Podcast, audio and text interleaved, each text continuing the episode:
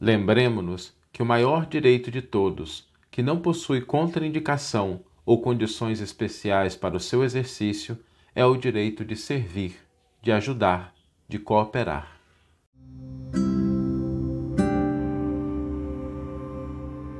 Você está ouvindo o podcast O Evangelho por Emmanuel, um podcast dedicado à interpretação e ao estudo da Boa Nova de Jesus através da contribuição do benfeitor Emmanuel.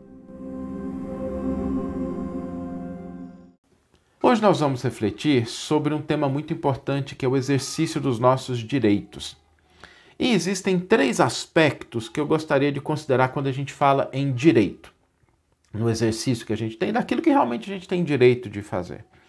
O primeiro aspecto é que para a conquista dos direitos, isso é um pouco óbvio, mas é importante a gente sempre se lembrar disso, que o cumprimento dos deveres, ele faz parte, ele é o que possibilita a maioria das conquistas de direitos que nós temos.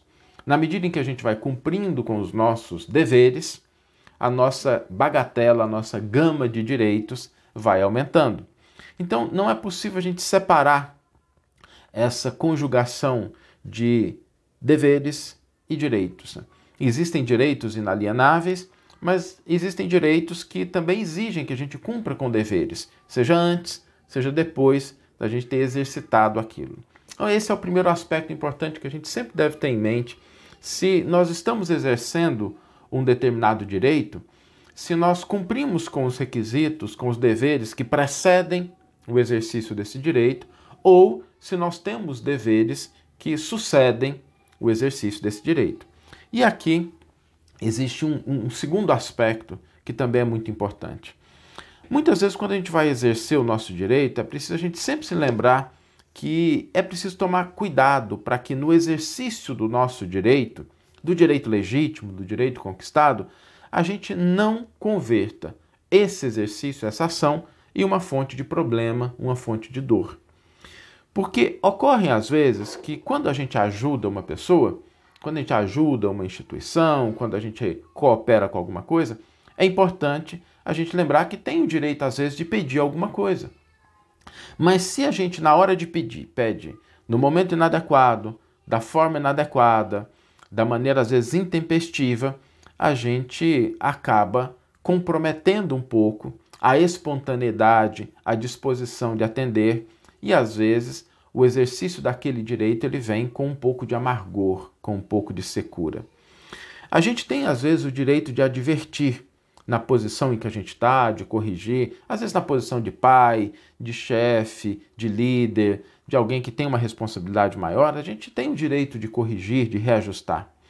Mas é sempre importante lembrar que no exercício da correção, no exercício da advertência, nós precisamos ter muito amor para que a nossa atitude no exercício legítimo do direito ela não se converta numa ofensa ou, ou em um desencorajamento da pessoa que está recebendo aquela advertência. Às vezes a gente corrige da maneira. A gente tem o direito, a pessoa está errada, está equivocada, mas a forma pela qual a gente corrige leva a pessoa a se desmotivar e a se desencorajar e o objetivo do exercício do direito da correção, da advertência, não é esse.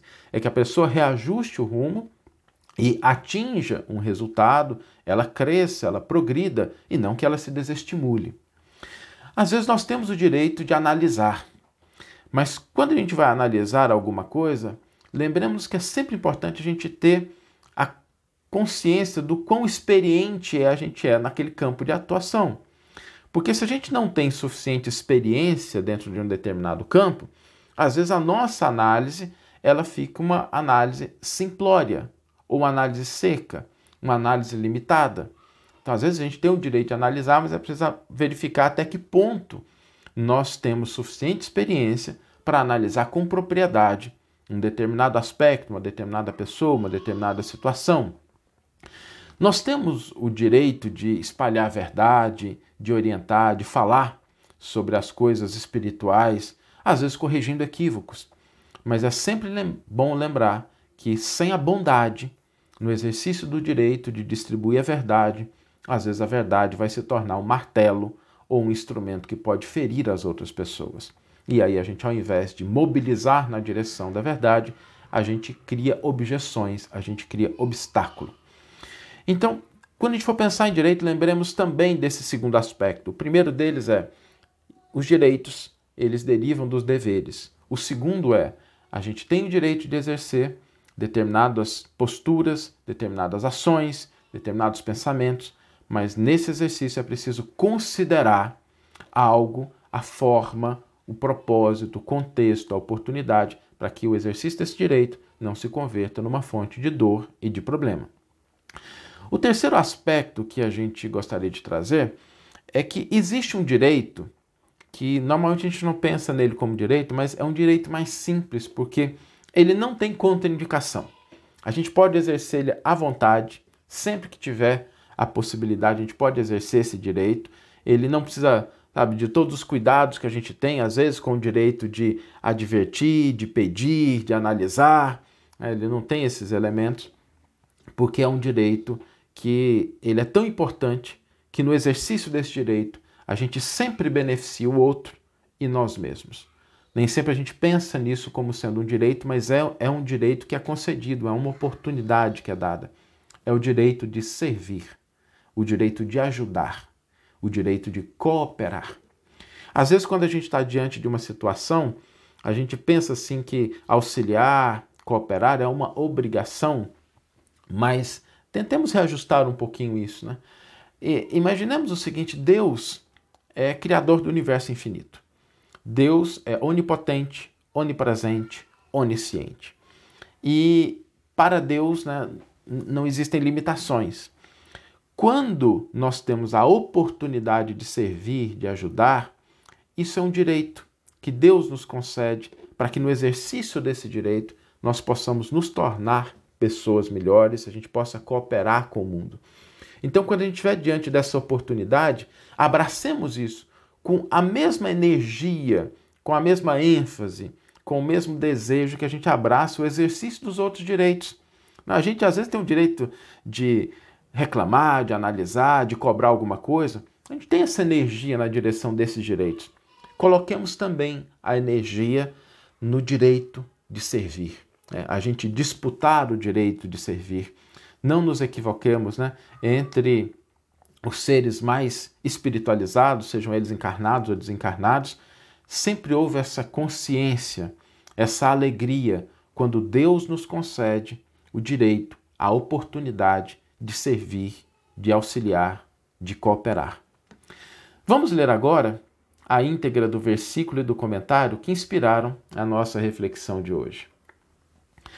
O versículo está no Evangelho de Mateus, capítulo 10, versículo 42, e é uma fala de Jesus muito bonita que diz o seguinte: E quem der de beber um só copo de água fria a um desses pequeninos, na qualidade de discípulo, amém vos digo que de modo nenhum terá perdido a sua recompensa.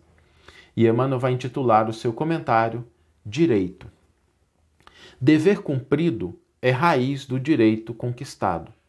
Entretanto, em todas as circunstâncias da vida, identificamos os mais diferentes direitos.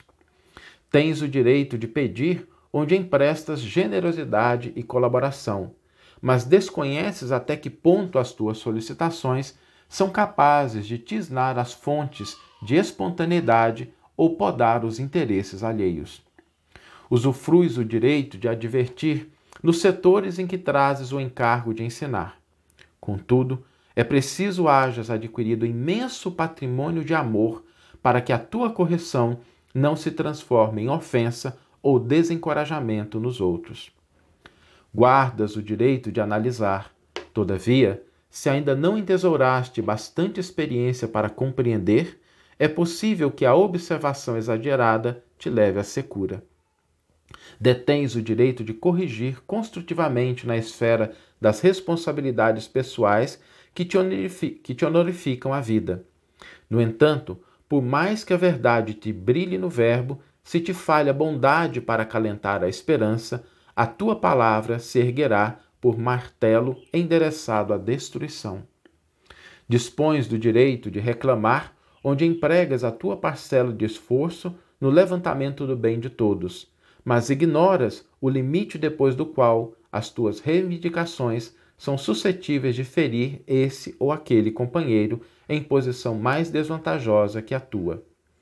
Em todo o tempo e em qualquer parte, porém, desfrutamos o direito maior de todos, aquele que nunca nos frustra as possibilidades de melhoria e que sempre nos abre as portas da felicidade na convivência uns com os outros, aquele em cujo exercício jamais lesaremos a quem quer que seja, o direito que nomearemos como sendo para todos nós, os filhos de Deus, o privilégio de servir. Que você tenha uma excelente manhã, uma excelente tarde ou uma excelente noite e que possamos nos encontrar no próximo episódio. Um grande abraço e até lá!